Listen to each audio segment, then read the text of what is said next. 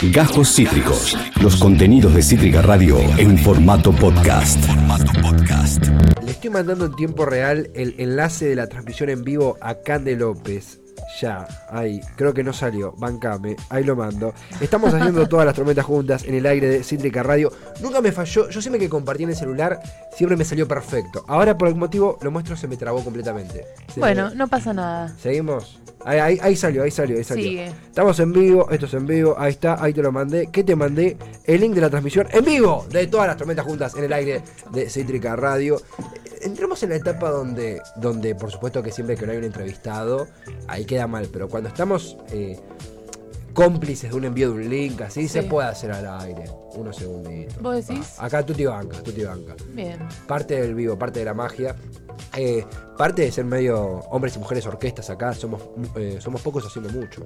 Sí, sí, yo sorprendida del multi- multitasking. Totalmente, O sea, como totalmente. yo hago dos cosas eh, a la vez y ya hay una que la hago mal. No. mm. Son más habilidosas que todos nosotros, Cande. No, no, Sí, para nada. Sí, sí, sí. Te, te he visto en diferentes áreas y son muy Claro, buenas. capaz que en otras áreas sí. O sea, me pones en el teatro y te hago luces, sonido eh, y te actúo al mismo tiempo, pero acá, eh, Eso es lo importante. eso es pero lo cada importante. uno en lo suyo. En lo suyo que es de amores y otros paradigmas. ¿Qué otros paradigmas? Por ejemplo, los que acontecen en este octubre de Halloween del terror. Cante, como, como hoja de ruta, como guía. ¿De qué va a ir hoy la columna? ¿Qué tenés en mente? Bueno, llega octubre y mires por donde mires, Halloween. Sí. ¿no? Eh, es una fiesta tradicional estadounidense, eh, pero que es el resultado en realidad de siglos de mezclas de culturas y de apropiaciones de diferentes religiones. Totalmente. Y eh, llega a Estados Unidos con las inmigraciones eh, irlandesas, se mezcla con las culturas de, y las creencias de los pueblos originarios, y lo analizaremos hoy en esta columna, Sí. porque es una tradición que deja ver en su historia las tensiones y las luchas que hay dentro de la cultura. Interesante. Y en ese sentido, nos compete un poco acá eh, cómo eh, van las tradiciones mutando eh, en lo que son los cambios de paradigmas, ¿no? De, de la humanidad. Y llega ahí la globalización y el capitalismo para decirnos que nos disfracemos y que hagamos fiestas, que estoy muy de acuerdo. Totalmente. Lo hemos mamado mucho en los dibujitos que veíamos de chico. ¿Vos recordás de chica mamar justamente esto que es Halloween en, en Nickelodeon, en Cartoon Network? ¿Estaba presente? Eh, sí, re, era re la época. ¿Vos te- tuviste una época como más de grande de decir, yo esto no lo voy a festejar? Sí. Esto es Argentina. Sí. Amargo y retruco, carajo. Amargo Sí. y retruco. Sí. Eh, yo eh, pasé por esa época y ahora ya estoy en la época en la que eh, dame una excusa para tomar un vino y me lo voy a tomar. Hermoso. Sí, Como sí. no me importa mucho que estamos festejando, eh, festejemos. Sí, absolutamente sí, recontra sí. Y aparte, linda excusa para hacer un poquito de antropología, un poquito de, de- de investigación, porque vos lo dijiste, es como un crisol de un montón de culturas y un montón de interpretaciones también. Exacto. Tenemos, arrancamos así como cronológico. Tenemos final de octubre. Sí. 31 de octubre es el día que hoy festejamos Halloween. Halloween, sí. se acerca eh, a las cosechas del hemisferio eh, norte, ¿no? Al equinoccio de otoño, Sí. en, en el caso del hemisferio norte. Y su ori- ¿por qué esto tiene que ver? Porque el origen de Halloween eh, nos remonta a las civilizaciones celtas, que festejaban nada más ni nada menos que su año nuevo. El año terminaba para los celtas el 31 de octubre Mira, eh, y coincidía con la cosecha. claro. Entonces, eh, la- esta fiesta se llamaba eh, Samhain, Samhain, algo, algo así podríamos traducir en el español. La partusa de los celtas. Exacto. Y significaba como la muerte o la iniciación de una nueva vida, era el cambio, el cambio del año. Claro. Eh, y para los celtas, las almas que habían vivido volvían a visitar sus hogares y hacían rituales eh, para ahuyentar a los malos espíritus, recibir a los buenos. Me gusta, eh, sí. Cosas de ese estilo. Un año nuevo, ¿viste? que Uno, Un año nuevo, uno hace balances. Sí, come eh, la, la pasa de uva. Festeja a los que ya no están. Sí, sí, Bueno, sí, sí. Total. eh, la palabra Halloween viene en realidad de una frase inglesa Sí. que Patorre, con toda su generosidad, eh, me, va a ayudar a- me ayudó a pronunciar, que es All Hallows Inn, All Hallows Inn. Eve, que eh, se traduciría como en la, en la versión español eh, se traduciría como la víspera de todos los santos, que es All Hallows Eve. Exacto. Claro. Que es la celebración que institucionalizó la Iglesia Católica, ¿no? O sea, agarró una celebración que estaba y los católicos dijeron, bueno, sí, la fiesta se queda, pero lo que estamos celebrando es eh, a todos los santos. Claro, claro, Eh, claro. Bien, la frase inglesa se fue deformando y llega a Estados Unidos como Halloween. Hermoso, no tenía idea de esto, es un datazo. Bien. Eh, y un poco la creencia, digamos, eh, que tiene, digamos, la historia de Halloween detrás, tiene que ver con, con los celtas y también tiene que ver con la fusión que se hizo eh, con las creencias que tenían los pueblos originarios en el norte del continente que hoy conocemos como América. Claro, claro. Eh, se creía que en estos días y, y en esta época del año, eh, como que el límite entre el mundo de los vivos y los muertos desaparecía y las personas podían comunicarse con los espíritus de los an- sus antepasados y estos podían recorrer la tierra.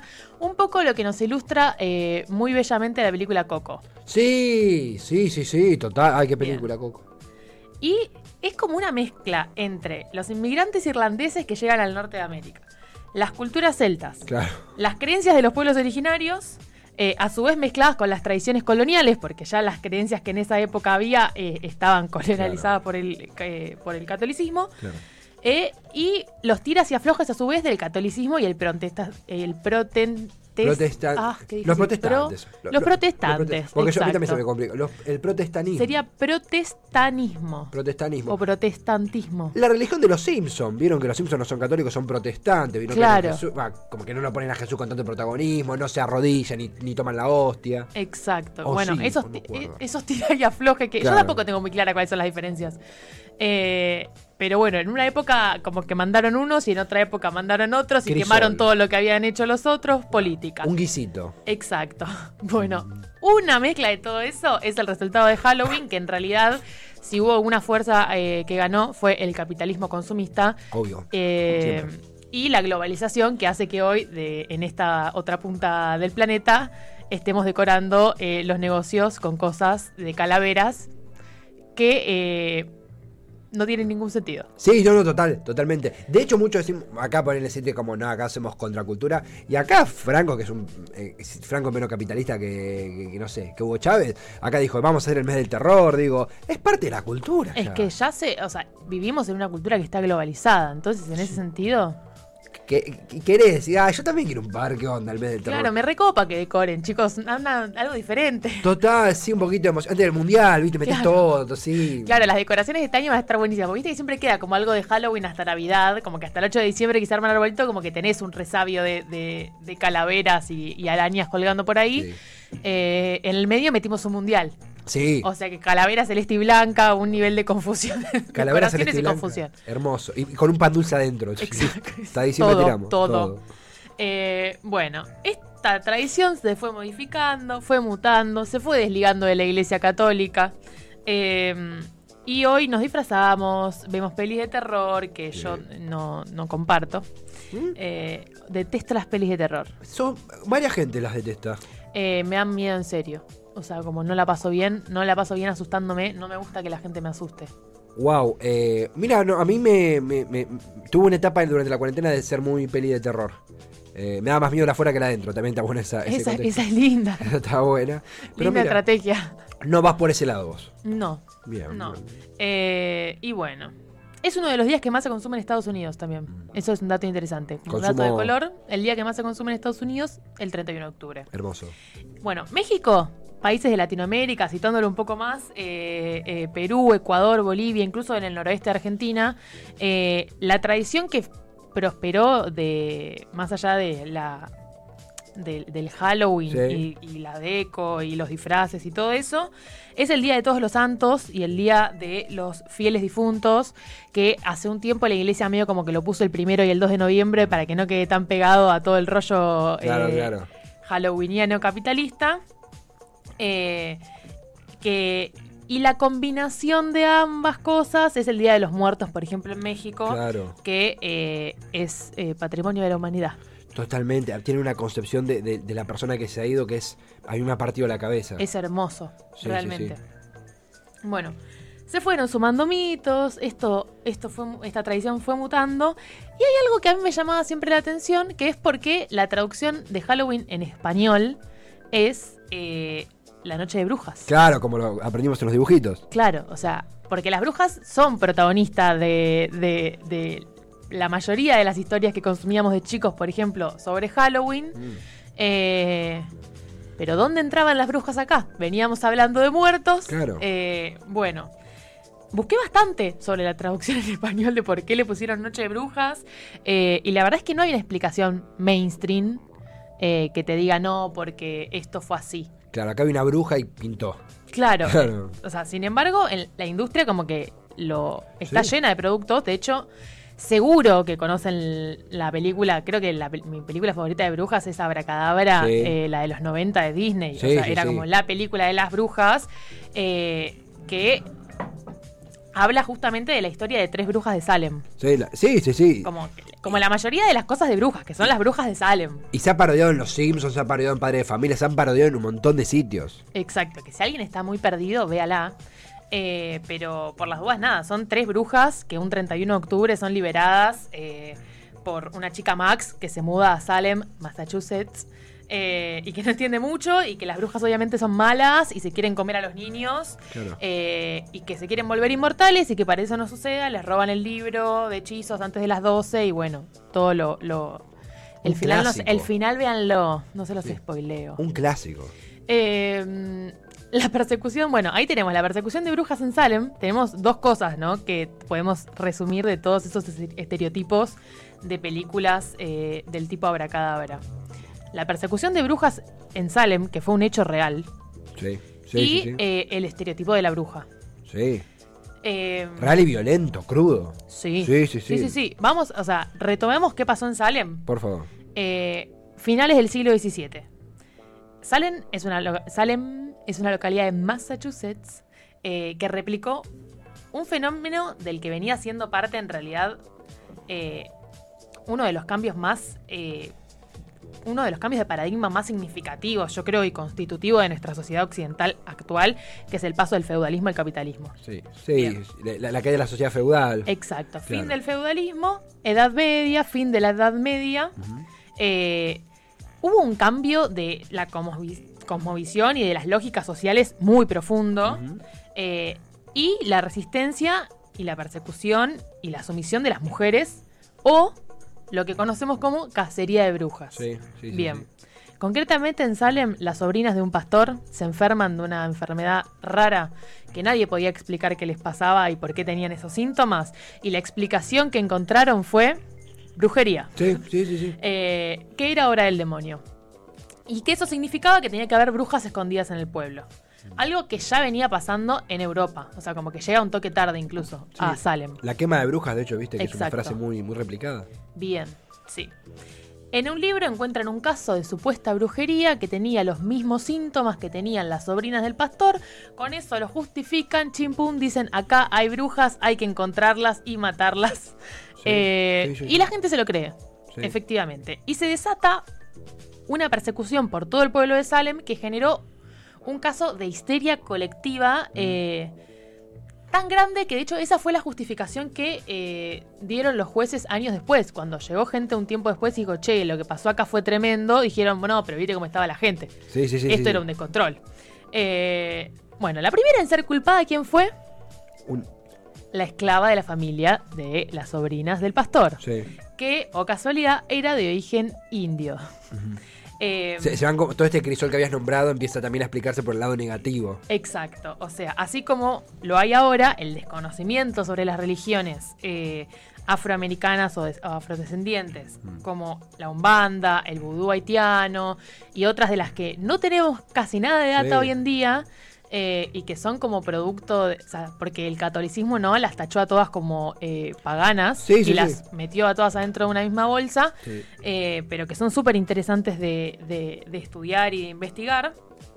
Bueno, ya había estigma sobre eso, o sea, y la primera en, a- en ser acusada de brujería fue la esclava de la familia. Aparecieron más enfermos en el pueblo, eh, la paranoia eh, llegó a un nivel de, de histeria colectiva súper grande, eh, la gente se acusaba entre sí, como cientos de personas fueron condenadas por ser servidoras del diablo, sin ningún tipo de prueba concreta. Sí, sí, sí, sí. La sospecha alcanzaba, como años después hizo la Inquisición en otros contextos, ¿no? Como simplemente con la sospecha, con que tu vecino dijera que vos habías eh, hecho algún tipo de brujería, eh, alcanzaba para que te condenen. Según las leyes inglesas, no las quemaban, eh, las ahorcaban, las colgaban. Incluso se acusó a perros. Había De- perros también condenados como Sí, de estaban en colaborar. una. Estaban en Sí, una estaban mal, o sea, una. un nivel de histeria fuerte. Sí, sí, total. Eh, Total. Bien. La- Todo esto, el, el- el lado B de Halloween, de la noche de brujas, como decimos Exacto, acá. el lado B de la noche de brujas. Claro. Que tiene un lado B eh, enorme, ¿no? Porque el hecho en Salem es como el, el cuentito, ¿no? De cómo todo se fue de las manos. Claro. Pero ya venía de un proceso de siglos de persecución de mujeres, sobre todo, eh, que fue un proceso que duró más de dos siglos en Europa. O sea, como que en Salem llegó un poco tarde y culminó en algo que, que hoy lo, lo, lo consumimos como una historia de cuento. Claro, es un caso muy icónico también. Exacto. sí. Eh, Arthur Miller fue el primero en decir, tipo, che, esto que pasó tremendo, como vamos Sí. a convertirlo en una historia. ¿Qué onda? Eh, Compró los derechos, sí. Claro, compro los derechos, Claro. eh, lo pongo a mi nombre.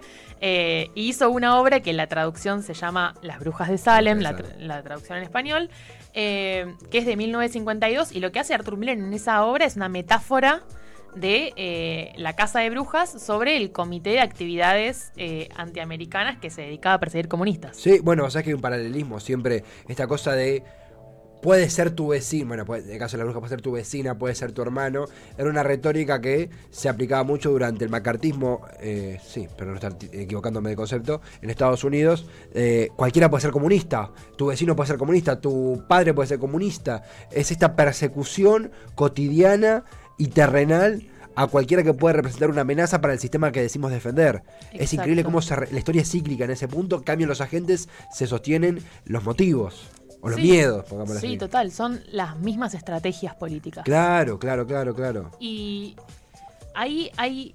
eh, es, es un punto interesante porque justamente la- lo que conocemos como la casa de brujas empieza así como una persecución a una ideología, a Claro. una manera de ver la vida. Y ahí hay muchísimo para ondear y hubo desde, desde el feminismo también y desde un grupo muy grande de historiadoras eh, una reivindicación Sí. sobre la historia, ¿no? Porque fue algo que no quedó escrito en la historia oficial, de la que hay muy poca data y de la que se tuvo que reescribir y, y reinvestigar un montón de cosas eh, porque se lo quiso borrar un poco de la historia. Mm.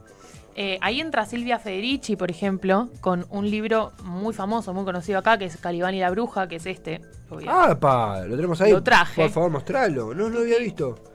Calvin y la bruja. que es este libro y como ella hay un montón de historiadoras y historiadores que re- retoman y reescriben de alguna manera esta época de la historia y que denuncian que se omitió que la conquista, digamos, eh, fue sobre el cuerpo de las mujeres, Mm. Que la persecución de la brujería y en sí el ataque a la visión mágica del mundo eh, fue parte del desarrollo del capitalismo y del contexto que acompañó y que constituyó ese desarrollo del capitalismo, ¿no? Está esta teoría de que sin esa masacre a las mujeres no se hubiera capaz, no desarrollado el capitalismo como se desarrolló. Domesticar al diferente. O a la diferente. Exacto. que, literalmente quemarlo. Es que hubo un cambio, o sea, el, el pase del feudalismo al capitalismo requiri- requirió Mm. un, hoy estoy con la palabra, No, pero, no, pero es interesantísimo porque. requirió un eh, cambio en la concepción del cuerpo. Claro. El cuerpo que era algo que era considerado sagrado, eh, como, o sea, como receptáculo de poderes mágicos, Sí, sí, sí. ¿no? Como una como visión medieval que, que traía la magia como a la sabiduría sobre, sobre el propio cuerpo. eh, se destruyó. ¿no? Porque se, ato- se atacó, digamos, al poder individual, ¿no? Como a la autonomía. Eh, y se lo sustituyó por la razón, por la voluntad, digamos, como la, la era de la razón, Sí. bien acompañada de un cambio eh, de, de- del cuerpo, ¿no? De y de filosofía. Exacto. Sí, sí, sí. fue, un fue como realmente dar vuelta al mundo. Claro, claro. Eh, to- todo, todo lo que es la, la concepción en el sistema de, de los cuerpos, mismo partiendo de un modelo teocentrista, con Dios, con, con una sociedad más atravesada por los sacramentos que la que vino después, más atravesada por el individualismo, con otro, otra concepción de la religión, eh, con otra, con otra concepción de la vida terrenal. Esto de, bueno, mis padecimientos en el mundo terrenal serán compensados en, el- en- en la vida en el más allá, cosa que se rompe con el nuevo sistema. Todo llevó a que a moldear cuerpos eh, que fueran fuerza de trabajo. Claro. Y en ese sentido, las prácticas mágicas eh, como que eran un peligro para la ra- racionalización, digamos, capitalista del trabajo. la acusación encima, la acusación de... Exacto, o sea, era realmente una forma de poder. Era un... po- Como hay algo del disciplina... De, de Sí, de- que- de- disciplinamiento. del disciplinamiento y Sí. que lo trae lo trae Federici también como eh, y esto mío se, se lo robo casi la, la quiero parafrasear Mm. eh, el no se podría o sea no se podrían haber matado a miles de mujeres masacrado y sometido a torturas si no era porque planteaban realmente un desafío para la estructura de poder o sea, todo ese conocimiento que tenían sobre el cuerpo, sobre... O sea, porque qué era la magia en la, en la era medieval? Todo, en la, o sea, la magia en, en- en la Edad Media estaba presente en absolutamente todo, pero Sí, era sí. la suerte, era... Sí, sí, era lo- el, el- el parecer extraordinario. Eh, Exacto. El, considerar a alguien con una capacidad de, de- de ma- de manipulación o de, o de ejecución extraordinaria, cosa que luego se resquebraja. Pero acá también hablamos de la acusación, ¿no? Vos tenés un poder y lo usás para mal, el caso de las brujas. Y eso lleva a una domesticación, un miedo, a una invisibilización, eh, a, a un amoldamiento, eh, que es un poco la, la- me- me- vos- yo te escuché y recordé la- una de las pancartas que había en, en- en los tantos eh, 8M de eh, Somos la bruja que no pudiste quemar. Sí. Creo, que era así. Sí, bueno, el feminismo ya hace, creo que la primera, como así, glo- famosa reivindicación de, de la quema de brujas Sí. eh, es Witch, eh, el movimiento de los fines de los 70 Sí, eh, eh, en Estados Unidos, que Sí. es organizaciones feministas eh, que empiezan a reivindicar, que son mucho más radicales, se Sí, separan un poco como del, de, de sus agrupaciones socialistas y empiezan como a, a tomar medidas más radicales y a denunciar que dentro de esa reforma socialista que por la que estaban luchando no se estaban teniendo en cuenta los derechos de las mujeres. Claro, claro, Se claro. estaban reproduciendo, digamos, eh, las mismas lógicas eh, para las mujeres. Y retoman a la figura de las brujas. Claro, claro, claro. Siempre un grupo señalado, digo, han sido en, en- en la historia de, de Occidente, eh, bueno, los negros hasta los años 50, las brujas en esta antigüedad que vos, que vos describís, eh, bueno, lo- lo- los comunistas, digo, eh, es increíble como el, la necesidad de chivo, expiatori- chivo expiatorizar a un colectivo. Es Eh, que hay algo ahí también. Bueno, eso como, como lógica política, tipo, vamos a buscar. eh, perdió mucha fuerza la resistencia campesina eh, a raíz de la, de, del- de la persecución de las brujas, ¿no? Sí. Y por otro lado, eh, es in- interesante pensar cómo se imponen eh, esos, esos procesos de erradicación en una sociedad, ¿no? Como por ejemplo, a mí me hace acordar un poco eh, cuando, cuando leía Caíba y la Bruja, al ge- el paralelismo, de hecho lo hace, varias veces paralelismos con el genocidio gitano. La gente vivía, en, por ejemplo en España, la gente vivía con, con comunidades gitanas y estaba todo bien, Mm. ¿no? O sea, como las prácticas y los grupos acusados de brujería eran aceptados y convivían, digamos, como no había realmente una diferencia, no había una otredad que amenazara a la sociedad Claro, claro. sino que cuando se empieza a prohibir y a perseguir, se empieza eh, desde el poder a generar esa otredad entre el pueblo, ¿no? Claro, A dividir y a, y a generar que el mismo pueblo rechace y expulse y participe de esa erradicación. Todas las persecuciones arrancan con un punto de quiebre eh, y celebro mucho que vos eh, hablaste como de decisión política, eh, porque es política. La política no es solamente lo partidario, es política, si querés, sociopolítico, porque es una cuestión colectiva, pero eh, son cuestiones políticas también de decisiones, de masas, y, y- son incluso preexistentes a la partidización, a lo que Sí. concebimos como partido político moderno. Es interesantísimo. Eh, el mismo Cande, es un, un lado que no, no, no es explorado por nosotros que somos principiantes en Halloween, porque es algo que mamamos sí. hace poco. Eh, no hay chance de acceder a esta historia. Porque, porque no porque no, no- no nos es exhibida, o muchos no la conocemos, o no llegamos a juntar las partes como estás haciendo vos. No, y Eh, porque justamente como no, no somos una sociedad que haya mamado Halloween No, no. y tenemos otro tipo de historia en nuestra tierra, es nos tiene que hacer ruido eh, hablar de brujas eh, con tanta eh, soltura. Claro, claro, Eh, claro. Justamente porque fue contemporáneo a la, o sea, el la persecución de las brujas, la caza de brujas, fue contemporánea a la colonización y al Mm. exterminio de las poblaciones que eh, residían en lo que hoy Claro. conocemos como América. Claro, claro, claro. Fue contemporáneo. Fue parte de, de. De alguna manera fue parte del mismo tipo de cambio de paradigma. sí, Y, sí. del, y de la construcción del mundo occidental capitalista en el que vivimos. Totalmente. Eh, esta, esta suerte de globalización antes de la- globalizar el, el, el cercenar y el mutilar al otro, el matar al otro, el Sí, diferente. y se destruyó un universo de prácticas, de creencias, Mm. de, de sujetos sociales cuya existencia era incompatible con el capitalismo. Mm, Claro, O claro. sea, eh, y, y es interesante como hoy en día, por ejemplo, eh, hay como un interés eh, de en las creencias mágicas, ¿no? Como que volvimos a Hubo una creer en un montón de cosas, sí. ¿no? Volvió eh, con todo algo de la, de la astrología como la reivindicación de, de una ciencia. Sí, Y eso es posible porque ya no representa una amenaza social al sistema. O sea, la mecanización del cuerpo, ¿no? Como lo, lo constitutivo que es para nosotros eh, la sociedad capitalista, o sea, el sistema. eh, el capitalismo lo constituye de tal manera que cualquier tipo de creencia de fuerza oculta eh, o de un universo vivo que tengamos no representa una amenaza eh, al, a- al sistema y al, al orden social. sí. Por eso es posible. Y, al mismo tiempo lo que señalabas, esos cuestionamientos se mudaron a otros grupos. Esta cosa de señalar todo el tiempo un grupo diferente. Podemos, a- no sé, acá a- Abru García en su momento hacía una columna de astrología. Anés- uno puede decir, che, yo adhiero, yo no adhiero, che. Incluso hay debates repiolas sobre, che, la influencia que puede generar una persona en determinado estado. Eh, a nadie se le cruza por la cabeza, che, quemémosla.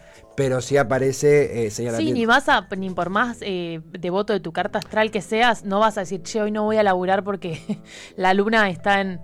Por más No, que, por no, más no. cre- o sea, por más creyente que seas, eh, de no. Está socializado. Claro, Eh, no te va, no te va, no va a, a amenazar el orden. Claro, claro, claro. Eh, entonces, en ese sentido, es interesante pensar cómo para la industrialización del siglo XVI y XVII, la mera existencia de las creencias mágicas eh, representaba como insubordinación social. es interesantísimo. Como no trabajo porque tengo suerte. Claro, claro, claro. Eh, eh, y, ya- y se tuvieron que prohibir un montón de cosas. Y también eh, hay algo de que vamos a seguir hablando en la próxima columna para meternos un poco sobre cómo se construyó la imagen de la bruja que, que se come niños Sí. y que es una vieja y que vemos en y las que tiene una verruga, sí. Y que tiene una verruga en la nariz como la mía, por eso todo esto, No. eh, Todo, todo ese tiempo. Ah, todo este tiempo, eh, bien, o sea, se construyó y fue posible por